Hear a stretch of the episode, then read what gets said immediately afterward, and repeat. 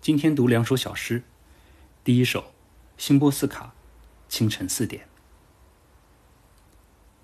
白天与黑夜交接的那个小时，辗转与反侧之间的那个小时，年过三十之人的那个小时，为公鸡报晓而清扫干净的那个小时，地球背叛我们的那个小时，隐匿的星星送出凉风的那个小时，我们消失。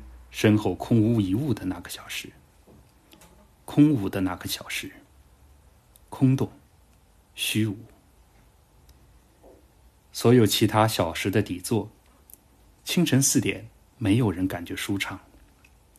如果蚂蚁在清晨四点感觉不错，我们就给他们三声欢呼。让五点钟到来吧，如果我们还得继续生活。第二首，北岛，进城。日复一日，苦难正如伟大的事业般衰败。像一个小官僚，我坐在我的命运中，点亮孤独的国家。死者没有朋友，盲目的煤，嘹亮的灯光。我走在我的疼痛上。围栏以外的羊群。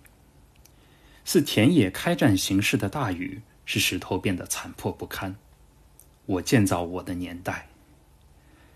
孩子们凭借一道口令，穿过书的防线。